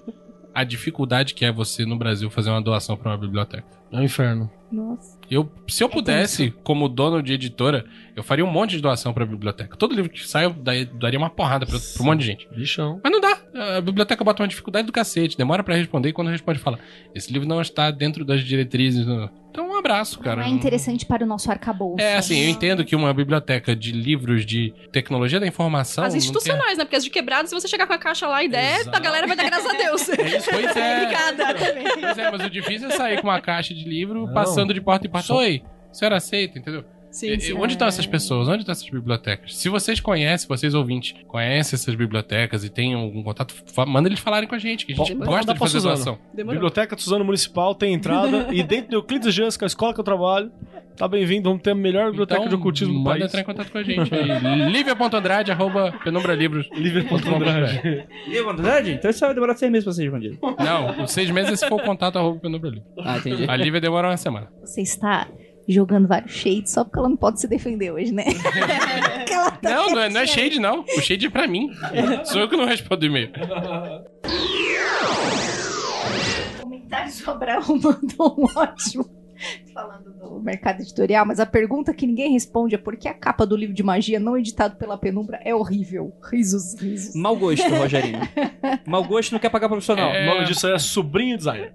Eu, eu recomendo que vocês olhem os livros das editoras gringas. Nossa, velho, é sofrimento, cara. É tira, feio. tira a Scarlet Imprint dessa jogada, porque eles fazem um Ah, trabalho do é cacete. bonito. E vê as outras aí, vocês vão chorar. Sério, de verdade. É, é ina... é- eu não consigo entender. Pra mim é, é discordianismo nível máximo. O, o, que, é, o, pensamento, o pensamento é: como eu posso não vender o meu livro pra capa? E ele vai nessa. Porque eu não quero que o conhecimento Vou jogar, vou jogar três nomes aqui na roda: Mandrake, Oxford, New Falcon. Jessis, estou falando seu nome corretamente? Jesus. É, pode ser, fica É, é legal. sim, Je- conheço. conheço. Jesus. Amém. Tonto. Disse assim: sou totalmente a favor da compra de livros, mas se a editora não reimprime, usa o PDF desta porra sim. Pagar 500 conto no livro falta de reimpressão é foda. Então, por favor, você está me assistindo nesse momento, está me ouvindo, se você tiver um PDF chuchu de um livro que se chama EV do Pierre Verger, me manda, pelo amor de Deus. Eu tenho, eu mando. Aê, matou. Eu sabia que você tava Ó, querendo. o Ilê em ação. 230 conto é o mais barato Não dá, né? virtual. Que que é isso? Vocês Faz um drive, faz um drive que eu mando lá. Eu vou. Eu vou, eu vou dar. Eu vou dar outra, outra pergunta, outra sugestão pro ouvinte. Outra sugestão. Ouvinte, se tiver um pouco de pólvora, sacanagem. ah, e a galera falando, assim, ó, também tive livro queimado pela minha mãe, minha mãe é, botou fogo na minha coleção do Harry Potter aqui, né? O Paulo Vitor contando, enfim, né? Aquelas coisas. Mas Harry Potter é entrada pra drogas pesadas mesmo. viu? Igual Constantine. O, An- Ai, gente. o André, ele- mas o André, faz pergunta pros convidados, porra. O André tá falando assim, beijo, André. Como, como que vocês decidem quais são os próximos livros a serem lançados? Ah, isso aí é assunto pra outro dia. Tá bom. É, Beijo, tipo, vamos, vamos gravar um tema do tipo. Montando uma editora de. Ó, montei uma editora de do Ti. Olha o que deu.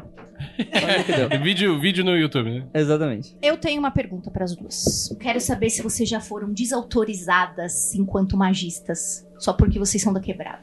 Isso não é magia de verdade. Você tá brincando de quê? Sim. Isso aí não vai funcionar. Ainda sou. Ainda sou. É. Porque assim, Facebook é, tem muito grupo no Facebook.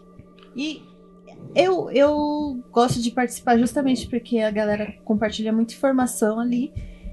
Mas às vezes em algumas discussões rola de você questionar, poxa, mas por que eu tenho que fazer exatamente dessa maneira? Porque eu fiz desse jeito, né? Eu explicando porque eu fiz dessa maneira e funcionou. Vai dar problema. Porque você não tá é, acendendo nem entregando as oferendas certas para o seu é, guia mentor. Ou quando eu comecei a querer misturar a magia com o contexto social. Eu recebi muita gente falando: vai dar problema. Você não deveria estar fazendo isso. Por que, que você está fazendo isso? Por que, É que você está que chama. misturando uma coisa que nem, nem tem que ser misturada com Colega, tem sim, spoiler. então, Tudo a ver. então, aí eu ficava, mas como? Por que?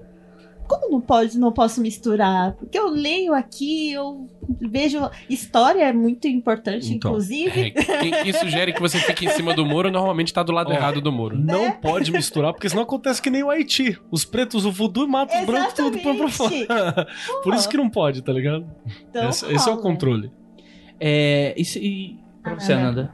É, Bom, no meu caso, na verdade, não. Mas eu tenho uma explicação que é que eu, eu nunca colei com essa galera que era da alta magia, na verdade. Não tinha ninguém pra me desautorizar, Tá entendeu?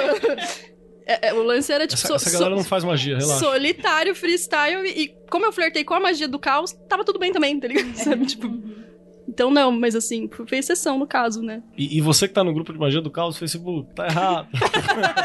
Aquele grupo. Não, não, não. Tá Ou certo. tá sim. certo, Tá certo. tá certo. Eu vou fazer agora um chamado. Você que tá no grupo de Magia do Caos no Facebook, eu quero você. Eu, quero, seu gravar um episódio Humans of Magia do Caos no Facebook. Eu quero pegar Prints. só Quero aqueles muito. posts de reprogramação de DNA, Vamos fazer de mudar a cor de olho.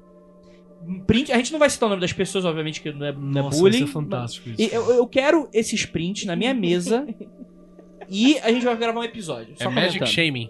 Mac Shame. Humans of Magia do Caos do Facebook. É, vai, vai ser esse nome. Um dos meus preferidos é o moço que falou que tinha criado um bunker da, e na, na cabeça dele. Aí eu falei, do que que era? Da- um bunker da Ars Goetia na minha mente. Aí eu falei, quase que eu falei pra ele, desenvolva. Quero saber como é que é. bem. Discorra, discorra. Pensando bem, melhor. não. Desenvolva, desenvolva. Quero saber como é que foi. Mas é assim. Não, não bunker. parem, não. Pois é, tá lá no nosso dia de maldade ocultista, né? Tá a pessoa sugerindo pra energizar o, o sigilo com taser. Não só sugerindo, falando. Falando, Com, fiz. com essa maravilha da tecnologia, consigo carregar 15 sigilos por dia. o cara meteu o taser nele mesmo. Não é feitiçaria, é tecnologia. Literalmente. Boa, Nanda. Deixa pro próximo também, que você vai ser bom. A magia do caos está indo longe demais. Olha só, todo mundo reprograma o DNA, mas eu ainda não vi ninguém com dois narizes ou três orelhas. Hashtag chateado. Eu queria Foi chifres o- zoados. É só em Chernobyl. Eu acho que, sei lá, eu bateria nessa tecla do. É porque é, é- é complicado falar em, em nome da quebrada, isso é, é muito plural a quebrada, É né? muito, é demais. Eu tô falando da minha vivência lá. E, e o meu lance ideológico, que é o lance de consumir menos. Né? Tipo. Porque não dá pra consumir. Já que eu não posso consumir mais. Começou assim. é, A raiz da revolta contra o capitalismo começa em você não conseguir se beneficiar dele, né? Eu adoraria ter feito 4K no tamanho da minha parede. Adoraria. mas Aí não você posso. encontra outros caminhos e aí, invariavelmente, você acha aquele caminho mais ético ou se enquadra na sua ideologia. E, e aí o Keller citou esse meu lance com as punks, né? Que são plantas alimentícias não convencionais. E aí fica essa sigla aqui, não é o, não é o punk. Mas é quase. É mais, é mais punk, muito Olha, a, a julgar pelo, pelo punk, Lego. Dead Kennedys ultimamente, é melhor a gente ficar só com as É mais pontinhas punk mesmo. que o Dead Kennedy, né? Muito mais punk. E aí eu tenho esse Insta que, que o Keller falou, que chama Rango do Quintal. Que eu tô ali, não tô ensinando ninguém a fazer nada, mas eu tô retratando o meu cotidiano enquanto pessoa que se alimenta de punks. Tem uns bagulho bonito, mano. É, come, come flor, come umas- mato. Umas, É- umas é- tapioca com pétala. basicamente é isso que eu faço. louco, Que bonito. Caraca. Basicamente é isso que eu faço. Tipo, eu, eu ganho uma cesta básica do meu trampo por mês, e é a cesta básica plus o que eu como do quintal, ou que eu ganho, que é um lance bem, bem frigan mesmo, de friganismo, sabe? Uhum. Tipo, eu ganho muita coisa, troco muita coisa, troco com a minha mãe, troco com amigos, e a gente troca no nível, assim, tipo, escambo rudimentar, assim, eu tenho um cará desse tamanho, assim, tamanho da minha cabeça, mas eu queria mamão, sem mamão? Pô, demorou, quantos mamão aí você quer pra fazer esse rolo? Você pode repetir, por favor, qual é o endereço do seu Instagram? é, arroba rango do quintal. Rango do Quintal. Olha que nome lindo. Gostei. E aí eu vou preparando os pratos e comendo mostrando. Ó, galera, isso aqui é trevo, isso aqui é malvavisco, que é um tipo de hibisco que tem aí nas calçadas, você come. Eu só desaconselho que vocês peguem vegetação rasteira de calçada, porque tem Cachorro monóxido de, de carbono, cachorro, exatamente. Se puder pegar do alto, ou em terrenos, praças, quintais, é melhor. Eu, eu, eu descobri que era punk com a Tupá Guerra. Tupá Guerra veio pra São Paulo, a gente ficou aqui na casa do, do casal Penumbra, e ela manja pra caralho dessas paradas de comer coisas do caminho também por causa da mãe dela. A mãe dela viveu muito tempo em tribo, tribo indígena também e tal, tem mó rolê. Aí ela tava me explicando e eu, porra, Porra, que prato bonito da pega, velho. Me deu uma Deixa fome instantânea de você novo. come tudo que tá ali? Gente, Tudo que tá a ali. flor, Não, essas olha. flores são Que comestíveis. delícia. Olha isso, que lindo. Inclusive, esse é o, o- Chama beijo turco, né? O beijinho. Maria Sem Vergonha. Acho que a galera. Com... Pode comer, viu, galera? Maria Sem Vergonha é essência. E é Dá- gostoso? que legal. É gostoso. Dá pra colocar ketchup? Ou são aquelas coisas que você tem que encher de Pode, tempero pra, pra pode, ficar pode. passável? Olha Pode, isso. pode. E é engraçado que parece um prato gourmet. A galera fala, né? Você faz umas comidas Pois gourmet. é, Cara, não é aqui, gourmet. Gente, que legal. Maravilhoso. Não é gourmet. Essa é uma- Maluco, você aqui em Sampa vende isso aí numa fortuna, hein, filho? 35 reais. Amiga, eu vou botar Não, você, sabe 70 aonde? Faz um Pra restaurante tu fazer disso. Vila Madalena. Oh, tu vai ganhar uma grana. Com- Mas iria, não tá né? de Não, não, não, eu, tô- eu boto fé. Mas aí, tipo, a lógica da parada é outra lógica, tá ligado? É justamente É. eu não lucrar e falar, É. cara, não precisa pagar Pra isso. 100 reais num prato Mas, desse. se quiser você ficar pode rica fazer- com isso, Você tá fudendo o rico, não tem problema, tá perdoado. Você tá olhando pro rico falando, tô te vendendo. E aí isso também tá alinhado com o lance da- das, das ervas que são de medicina também, né? Enfim. Olha só. Mas aí no Tudo caso eu tô falando só das. É medicina também, né? A gente come remédio, na real, né? É. Então.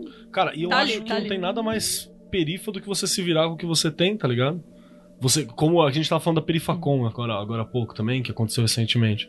Cara, é- ela é, ela é justamente isso. É você fazer na perifa aquilo que você quer fazer que você nunca teve, que você não tem acesso por X dinheiros, por X custos, e você realiza aquilo ali. Cara, isso é magia pura, né? Você pegar uma parada que você gosta, você manifesta aquilo na realidade e quer fazer melhor. Porque o que, que você está fazendo? Você quer manter uma continuidade, você não quer que ela acabe naquele evento, que ela seja um ponto isolado. Sim. Você quer que ela seja algo que modifique aquele lugar. E modificar a realidade é, porra, é magia pura, entende? Então, é, eu, eu posso, eu posso já prever algum ouvinte que chegou até aqui e fez assim: Ai, mas eles não falaram muito de magia. não falou muito de magia, teu cu, cuzão. Porque mudar a realidade, você interferir naquilo que você está construindo, ela é a forma mais básica de magia periférica que a gente Porra. tem. Sim. E o, o conceito de magia que eu mais tenho trabalhado ultimamente é a criação de significado pessoal. Sim, isso é importante. E se o que vocês estão fazendo não é criação de significado, eu não sei o que é. Nada mais é. E aconselho, inclusive, Guy Debord. Eu já nunca comi isso aí, não. Não, é? Ele ia gostar. Dá pra colocar ketchup? Dá. Dá. A pergunta do Andrei sempre é Mas dá pra colocar ketchup em tudo. Eu não tenho esse preconceito ketchup, não. Inclusive na obrigada, pizza também. Nanda. Ai, foda-se. olha lá, você Muito arranjou um amigo E é biscoito. coração. Eu sou paulista e é biscoito. Tá certo. Sinto muito. Nossa senhora, que pessoa maravilhosa. Seja bem-vinda à Eu ban- vou ser odiada, né? A paulista mais odiada. Seja bem-vinda à mesa fixa do Magicano. Lívia tá demitida. Não, não brinca com isso, não brinca com o meu coraçãozinho. Não brinca. Põe o Grola pra fora. Não tá nem aqui pra se defender. Muito bom. Tô com uma dúvida aqui, magia prática, né? Tá. Você tem, principalmente quando o pessoal fala da baixa magia. Tem exemplo pra caralho. É que pra quem não sabe, a gente já não, não acabou de introduzir, mas você é de periferia, né, Kelly? Sim, sim, eu morei em Mauá, no Zaira. Quem não conhece Zairão de Mauá. Aí eu fui pra um bairro mais legalzinho, que tinha uma feira na frente, tinha um rio que enchia. Então ainda era mais legalzinho porque não era o Zaira. E da freira da, Que era difícil. feira da frente É. era onde aquela, Aquela senhora, te senhora ensinou, me ensinou o várias- tarô. várias. É, os mistérios do- da magia e do sexo. É, várias paradas. A senhora Parsons. Senhora Parsons, né? Parsons, né? É, Parsons. não lembro agora. Acho que era Parsons o nome dela. Ou é o Jack Parsons que eu tô confundindo. É, acho que sim. Então, tem, tinha isso. Mas, tipo, tem, tem várias paradas. Teve uma coisa que não era uma. Se isso configurar crime, não fui eu, foi um amigo meu. tá? Então já fala, um amigo Já conta o que, meu. seu amigo fez. Já vou Foi o Márcio, foi o Márcio. Tinha uma. Foi o. o, o, o, Márcio Kleber. Márcio Kleber. O Márcio Kleber fez uma parada assim. Tinha uma, uma instituição que ela era a perversão daquilo que ela deveria ser. Chama. Igreja Católica Apostólica. Não, não, era um, era, um, era um centro espírita desgraçado. Era uma instituição que ela deveria ajudar e ela sacaneava. O povo brigava por salame. Assim, era muito velho. louco. Tipo, ai, não vamos dar esse salame para os, os alunos porque é muito caro. Vamos comer ele no nosso almoço. Era nesse naipe, assim. Eu olhei e falei, que porra é Rapaz, esse aí vai pra um brau direto, vai mergulhar. Mano, eu virei, eu fui chamado de Mago Negro por anos ali. Eu achava Olha aí, maravilhoso ó. porque tinha o Mago Negro do, do Yu-Gi-Oh! E eu trabalhei lá e tal, um tempinho. Aliás, o Marcos Kleber trabalhou lá, eu não conheço esse lugar. Márcio. O Márcio Kleber. E, e eu lembro que tava, tava muito problemático, tava tendo várias questões assim, né? E aí, uma garrafa, tudo que é de ruim que você encontrar no caminho da tua casa até o trabalho. Gasolina. Não, não, não, não precisou. Você vai lá, você bota. É porque magia não precisa ser, não precisa ser mágica, pode ser só um, um, um enrosco, mas que também é mágico. Resto de, de vespeiro, é, cocô de gato que você achou pelo cocô de caminho. gato. Eu ia falar, cocô de gato. É fantástico. Cocô de gato que você achou pelo caminho. É, Taca fogo. Taca, é, o fogo é bom. Querosene, se você achar, você bota no meio também. Mas a querosene ela vai limpar um pouco o cheiro, então não, o legal é deixar pesado. Folha de resto, corpo de, de, de- de pequenos animais atropelados ou que não, não tem como ali, já estão em decomposições. Restos de, de tranqueiras, pregos enferrujados, uma galera dentro de uma garrafinha. Bituca de cigarro. Bituca de cigarro, não coloquei, mas era uma boa. Tudo que você achou pelo caminho ali, que é os dejetos, aquilo que você não gosta. É, alguma edição da. DC Comics. A, so... a sobra. O, o... Vertigo é outra coisa, Vertigo é outra coisa. Hostilidade. Ah, a gente vai brigar aqui. O, o, o corte do, do Jack, Zack Snyder. de- Do Super-Homem. Você joga ali todos os dejetos daquilo que a sua comunidade está produzindo. Aqueles dejetos da comunidade que é local ali. de cigarro não é a sua colega, é aquela que você achou no chão. Não, é, é os dejetos que aquela comunidade não está se agradando. Você passa bonitinho. Rejeitos, né? Pega uma velhinha. Os rejeitos. Você pega uma velhinha, uma velhinha preta, dá aquela queimada na, na, na boca, uma rolinha, coloca a velha em cima, acende e deixa uma plaquinha. Estou amaldiçoando essa instituição. O alvo não são as pessoas, exceto aqueles que são problemáticos e estão atrapalhando o local. Coloca lá bonitinho e. Gente, olha o que eu achei aqui na porta. Alguém colocou. o que será que é isso aqui? Esse Márcio Kleber. Eu consigo ver ele fazer isso. O que será que é isso aqui? Sério, assim, sem E eu ainda meti, eu ainda olhei e falei assim: não, Quem, gente. você? Não, Você- eu, tava eu, eu, visitando. tava, eu Não, tava é o lá. Márcio. Ah, O não, Márcio Kleber colocou na onde eu trabalho. Não, na onde ele trabalhava eu visitei. Entendi, não, entendi. Caralho, Tá bom. Vocês entenderam. E aí eu lembro que o, Márcio Kleber olhou e falou assim: Nossa, isso aqui. Gente, vocês vão acreditar nisso, não, né? Isso aqui não precisa acreditar. E todo mundo. "Ah, a gente não sei se vai dar. Ah, não sei o que, não sei o que. Papapá, papapá. Descobriram alguns problemas legais na instituição. E ela teve que suspender uma parte das atividades que ela estava executando que estava errada. Pra você ter uma ideia, onde estava executando bem, elas fecharam porque estava executando muito bem. E o outro núcleo estava colocando sombra no núcleo principal, que não estava atendendo direito, que tinha vários problemas. Todas as crianças foram remanejadas para locais melhores. Depois disso, e o lugar não existe mais. Caramba. Olha aí. ó. Show. Uou. Fatality. Ou seja, amaldiçoe as suas instituições de, de ódio. Seu emprego tá uma Ou merda? destrua elas por dentro. Olha, eu achei o seu ainda bem elaborado, porque. Na verdade, assim, foi um dia catando coisa na rua, tá, gente? Parece bonito o que eu tô falando. Isso é, uma peregrinação xamânica, se você Porque- quiser chamar assim. É. Houve um dia que eu não tinha material pra nada. Não tinha vela, não tinha nada. Não tinha vinho. E eu tinha o quê? Papel e um lápis. Eu que- queria banir algumas pessoas da minha vida. então eu fiz do, do modo que todo mundo conhece. Escreve o nomezinho da pessoa e coloca no congelador. Foi o que eu fiz. E funcionou. Realmente as pessoas. Eu, eu mesma, né? Não, não acreditava né, essa coisa de colocar o nome no congelador, até parece, né? Talvez a minha energia naquele momento de querer banir tanto aquela galera também, né, deu aquela sustância. O ódio é bom. É a intenção, né? Raiva é bom. E também Ódio saudável. já utilizei terra morta, aquela terra que não dá mais. Cara, Tem. Oh, tava lá jogada, terra morta. Coloquei ali uma galera e foi isso. Vinícius, eu e Terra de Cemitério. Desenha, É desenha o símbolo do The Diplet. Não há nada mais. Não deu mais sinal de vida, não? Nunca mais. Porque não nunca, tem mais vida. Caralho. Nunca mais ouvi falar, É, colega. é. Nunca mais chegou em mim Você checou o notícia. obituário? Não chequei, Hum. mas posso dar uma olhada. Não. Foda- Mas nunca mais vi. Tá ótimo. Foi maravilhoso. Potinho de, de plástico, descartável, terra de É cemitério e mijo. Ah, beleza. Anotado. Louco, gostei, gostei muito dessa daí, hein, cara. E é simples, adorei. você faz um dia. E o que acho E que um uma da- dia. um dos problemas que a gente tem com comunidades também é pessoas problemáticas dentro dos núcleos comunitários. Acontece muito. né? Os vizinhos problemáticos, uma galera. Então acho que essa hoje é muito útil. Sério? Então, já, já aprendemos aqui como amaldiçoar instituições, né? como afastar pessoas problemáticas do seu núcleo de comunidade, como matá-las, né? pelo menos pra- Hipoteticamente. Hipoteticamente, e pelo menos pra matá-la você. Simbolicamente. Simbolicamente, que é mais legal do que de verdade, porque de verdade dá trabalho. E é É, crime. não, é meio verdade- que é crime, né? É mesmo, é bom Meio lembrar. que bota a Então, gente você tá, preso. eu tenho Melhor não. dificuldades com essas questões do que não, do que é crime às vezes. E o Marcos Kleber tem dificuldade. Márcio Kleber tem. Agora vamos ver o que a Nanda nos ensinará. Cara, eu tô frustrada porque eu não consigo me lembrar de na- nada emblemático. Porque, assim, a parada é tão cotidiana, é tão do dia a dia, que, que não né? tem nada, assim, extraordinário que eu tenha feito ali de pronto com pouco recurso. É, é tudo com pouco recurso, saca? Tipo, O pouco recurso é a condição. Né? e não sei, eu acho que eu não, não vou explicar necessariamente o que aconteceu, mas, gente, saliva. Cuspe, cara. Uhum. Tá ali na sua boca, é seu, e, tipo, dá pra Real. fazer muita coisa com aquilo. Olha, a, a Lívia está. A Lívia deve adorar cuspir nas pessoas, porque ela tá balindo. Pode ser isso também, pode ser isso também. Ela tá balindo. ali. Pode Se eu falar isso que a Marvel não tem clássico mais uma vez, lá rolar um jornalismo aqui. Eu sempre lembro daquela fala do, do Nazi no episódio do Ifá. É aquela fala do, do Nazi no episódio do Ifá que ele fala assim, cara, não existe nada pior do que a palavra, velho. Se tu joga uma maldição em alguém, não dá pra voltar. Vídeo praga de mãe, né? Já pensou? Dá uma dessa e ainda cospe. Já aconteceu uma parada bizarra na periferia? Vocês viram acontecer?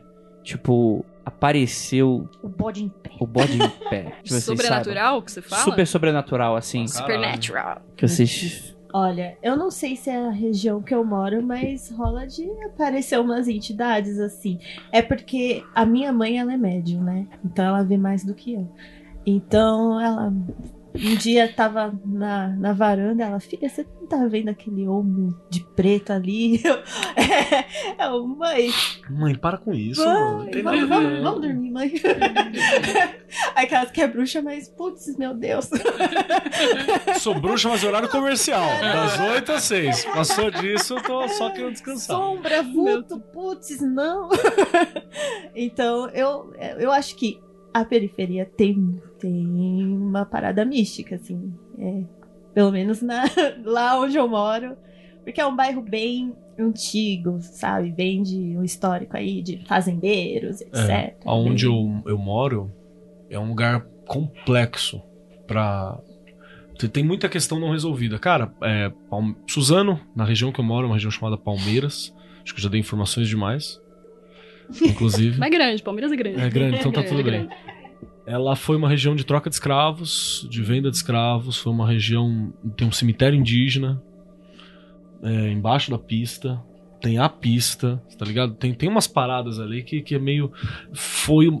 Diz a lenda que há, existe um documento num determinado órgão público, que já foi um órgão de repressão policial, que fala que existia um lugar na região que pode ter sido utilizado para práticas não bem vistas pelo Estado. E corpos sumiram. Pessoas Pode iam ser. até lá. Desova. Pode ser. Pessoas iam até lá e não voltavam, né? Nesse caso, a prática era bem vista pelo Estado. Hum, a pra- Não, porque o Estado fingia que a partir. Tinha uma frase fa- fantástica. Inclusive, tá, tá no o Paulo Coelho, na, na descrição dele sobre a tortura que ele sofreu.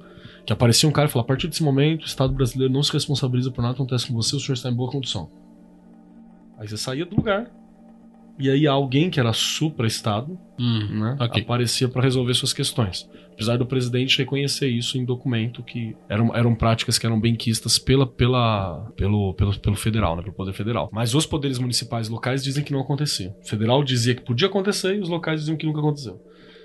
Que ali naquela região tinha sumiço de pessoas que iam levadas para lá e nunca apareciam. Né? Então é um local desgraçado para muitas coisas assim. É, na- naquele, naquele pedaço específico. Inclusive, eu já até contei que um dia uma, uma projeção astral por cima do lugar assim era uma coisa que eu não, não, não tenho interesse em voltar, né? Que era, tinha umas paradas bizarras. Eu sei que existem camadas, né? Tem locais que tá mais bacana e tal. Mas tem, é, é um local difícil. Então, tem, tem fora essa história de lobisomem, de, de, de outras paradas, porque é uma região rural, né? É uma região Sim, sim. agrícola. É, você falou desse lance da viagem astral do sonho. O lugar onde eu moro é muito complicado também. Porque além de ser esse híbrido de quebrada com zona rural, eu moro numa biqueira. Não Ah, vou falar o bairro. biqueira, né? Moro numa biqueira. É bem complicado, né? Porque é um rolê pesado. Já rolou esse, esse rolê corpus Uhum. nos matos, enfim. E eu não tenho essa mediunidade de ver coisas, né? Ainda bem, Enquanto né? aco- Morar acordada. sozinha no mato, Acor- acordada, mas em sonho é, é bem complicado, assim, quando eu tô. Quando eu- as poucas vezes em que eu tive uma visão panorâmica do lugar, ou dos lugares que compõem aquele lugar, é, é bem pesado, assim, é bem complicado. Mas porque existem camadas, né, cara? A gente fala periferia, parece que é um lugar largado, mas não, porra, a periferia tem esse nome por estar periférico A periferia é lugar. plural, né? São várias periferias, vários tipos de Existe a periferia. periferia da É. periferia, existem criações ali dentro, existe uma área central, então é, é, estamos simplificando para Não é bem a geografia também, né? É, o contexto socioeconômico que, que É outra parada, é outra parada. É doido, cara. Você que mora É. na periferia, mande histórias. Em relação ao centro, tem uma periferia chiquetésima chamada Anália Franco, velho. Sim, Em relação ao centro, é periferia. sim, sim. Ah, é, a, a própria região ali do, do Campos Elíseos, né, dos Champs-Élysées, que é, que é bem complicado, né, cara? Ah, é? Você É tá- complicado? Sim, você tá do lado da. Você, a pessoa que mora lá. Tá do lado da. tá do lado da Cracolândia, né? Que se tornou uma periferia, Cara, que já tentaram tirar e ninguém lá. resolve. É uma Mesmo periferia da central, né? cidade, Tá, né? tá no, é, na gema. Total. É, e recentemente teve o Dória fazendo merda. Pra variar, ele gosta de fazer merda na Cracolândia, né? Ele acorda de manhã e fala, hoje eu vou fazer merda na região da Cracolândia. Então é, é- é bem complexo também. Dicas que vocês podem dar, meninas, para quem está na periferia. A pessoa não tem os 530 reais, não é mesmo? Para dar no livro. Enfim, ou ela às vezes se sente meio. Pô, será que eu vou conseguir fazer isso aqui solitariamente? O que, que vocês podem me dizer? E, e eu acrescento uma parada, o, o- se me permitir. O que que a questão mágica ajudaram vocês a não ficar só na periferia? Porque um dos problemas da periferia é quando você tá só lá, né? Quando você não conhece outro mundo. Se você escolhe estar lá, beleza. Mas é aquela questão de fazer escolhas. Então, porque vo- vocês, não vou dizer transcenderam, porque não é isso. A gente ainda tá lá, a gente ainda mora lá. Mas vocês não se limitam àquilo que foi dado. Tem algum papel da magia nisso também? Que dica que você pode dar para aquele que tá agora e se sente ali travado? Eu, eu acredito que se você tem um mínimo de curiosidade, o mínimo que seja, alimenta ela, alimenta essa curiosidade. Porque é, é a partir disso que você começa a, a querer estudar, conhecer. Seja através, às vezes, de entender ervas. Ou começar entendendo entidades, guias que de alguma forma né, você tem o contato, ou através de cristais, enfim, é, é, a é- é- tudo vai levando você pra bruxaria, pra magia. Então alimenta essa sua curiosidade, sabe? É, e não, não, não, não se deixar levar, porque as pessoas vão sim questionar, as pessoas vão te testar, dizer que o que você faz não é de verdade, não tem é, efeito, não se deixar influenciar por isso, né? Por essas vibraçõezinhas ruins. Pô, eu acho que tem que começar, cara. É, é- é tentativa e erro, na verdade, né? Você não vai já, né, ser um magão da porra. Lógico, de- é isso em mente. de que você começo. Não, não, não é um magista. Não desista. mundo, né? e, e se de repente não se identificou, como foi o meu caso, com o que tinha ali de, de estereótipo acessível pra É. você de magia, tenta outras coisas, experimenta. Na medida do possível do que você puder vislumbrar de outras possibilidades, consuma. Baixa PDF mesmo, compre um grupo, um livro com seus amigos, divide, leiam todos vocês. Sebo. Sebo também, procurem sebo. Monte uma biblioteca comunitária. Comunitária. de bruxaria e deixa o povo acessar. Isso é um plano ótimo pra gente desenrolar, hein, amigo? Cara, estou pensando dentro da escola. Seria incrível. Será Sério que você mesmo. consegue? Tô dentro já. Você nem me chamou, já tô escola é dentro. minha. Pode. E é isso, Eu cara. acho que a autonomia é. Autonomia é a palavra. Autonomia é a palavra. Vai. Busque, au- busque, né, autonomia. Tem autonomia, que é uma coisa que, pelo menos no contexto em que a gente tá e que a gente vem, é tirado da gente, ou tentado tirar da gente o tempo todo, né? É. E a resistência mesmo. Sim. Total. Então, gostaria muito de agradecer a todos vocês que ficaram até aqui, a essa mesa maravilhosa, essas duas convidadas incríveis. Programão, hein? Já quero outros programas já. Outros Com as programas? convidadas. Com as convidadas? Ah, mas uma delas, inclusive, já tá no elenco fixo. É, Eu acho legal que o Andrei demitiu Não a brinca Lívia. com isso, cara. Não brinca com isso. E, e detalhe, o Andrei demitiu a Lívia na casa dela. do Ela tá podcast na que ela é fundadora. Detalhes. Detalhes, Meros detalhes. Então, é isso. Muito obrigado pra todo mundo que ficou até aqui. E. Oscar no bode, Praise the Sun pra todos vocês. Tchau. Tchau. Ouçam o CD novo do Marcelo D2. Tá legal.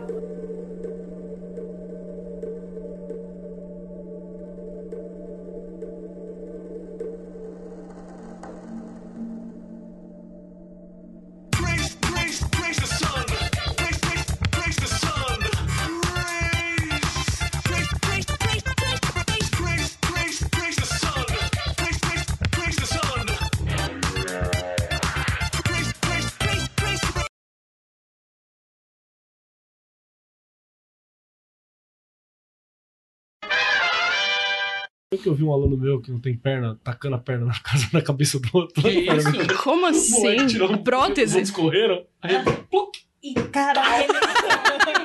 tirou Que e maravilhoso. tacou. Eu falei, caralho. Tá me zoando, professor. Lutando com as armas que tenho. Vamos começar, gente? Ai, vocês. Bora. Cadê? Lívia, tá pronto? Tá todo mundo aqui falando sim. Estão escutando legal? Um beijo. Beijos. 24 pessoas que estão online. Caralho, mano, pra quê?